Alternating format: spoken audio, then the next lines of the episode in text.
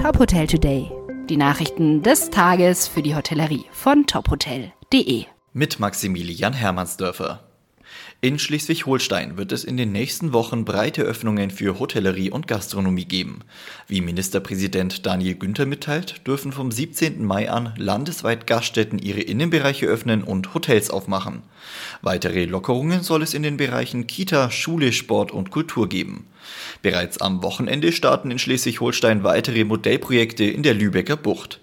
Eine Sprecherin der dortigen Tourismuszentrale spricht von einem wahren Ansturm von Buchungsanfragen. Gestern lag die landesweite 7-Tage-Inzidenz laut RKI bei 55.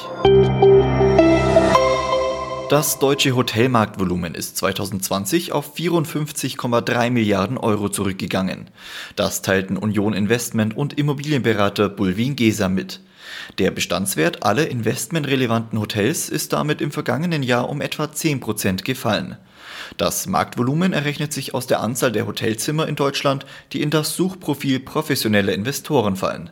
Betrachtet wird außerdem die Performance der Hotels jeweils getrennt nach Standort und Hotelkategorie. Die Radisson Hotel Group setzt auf Expansion und führt ihren Entwicklungsplan fort. Nach eigenen Angaben hat die Gruppe im ersten Quartal 2021 Verträge für 16 weitere Hotels in der EMEA-Region unterzeichnet. Zu den Neuzugängen gehören unter anderem das erste Radisson Collection Hotel in Albanien sowie zwei Hotels in Andorra und Montenegro. Currywurst mit Goldstaub oder Döner mit Trüffelcreme.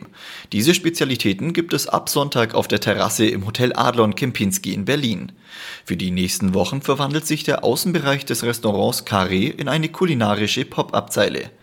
Die Berliner könnten sich bei hoffentlich bald wärmeren Temperaturen auf ein besonderes Erlebnis freuen, heißt es seitens des Hotels.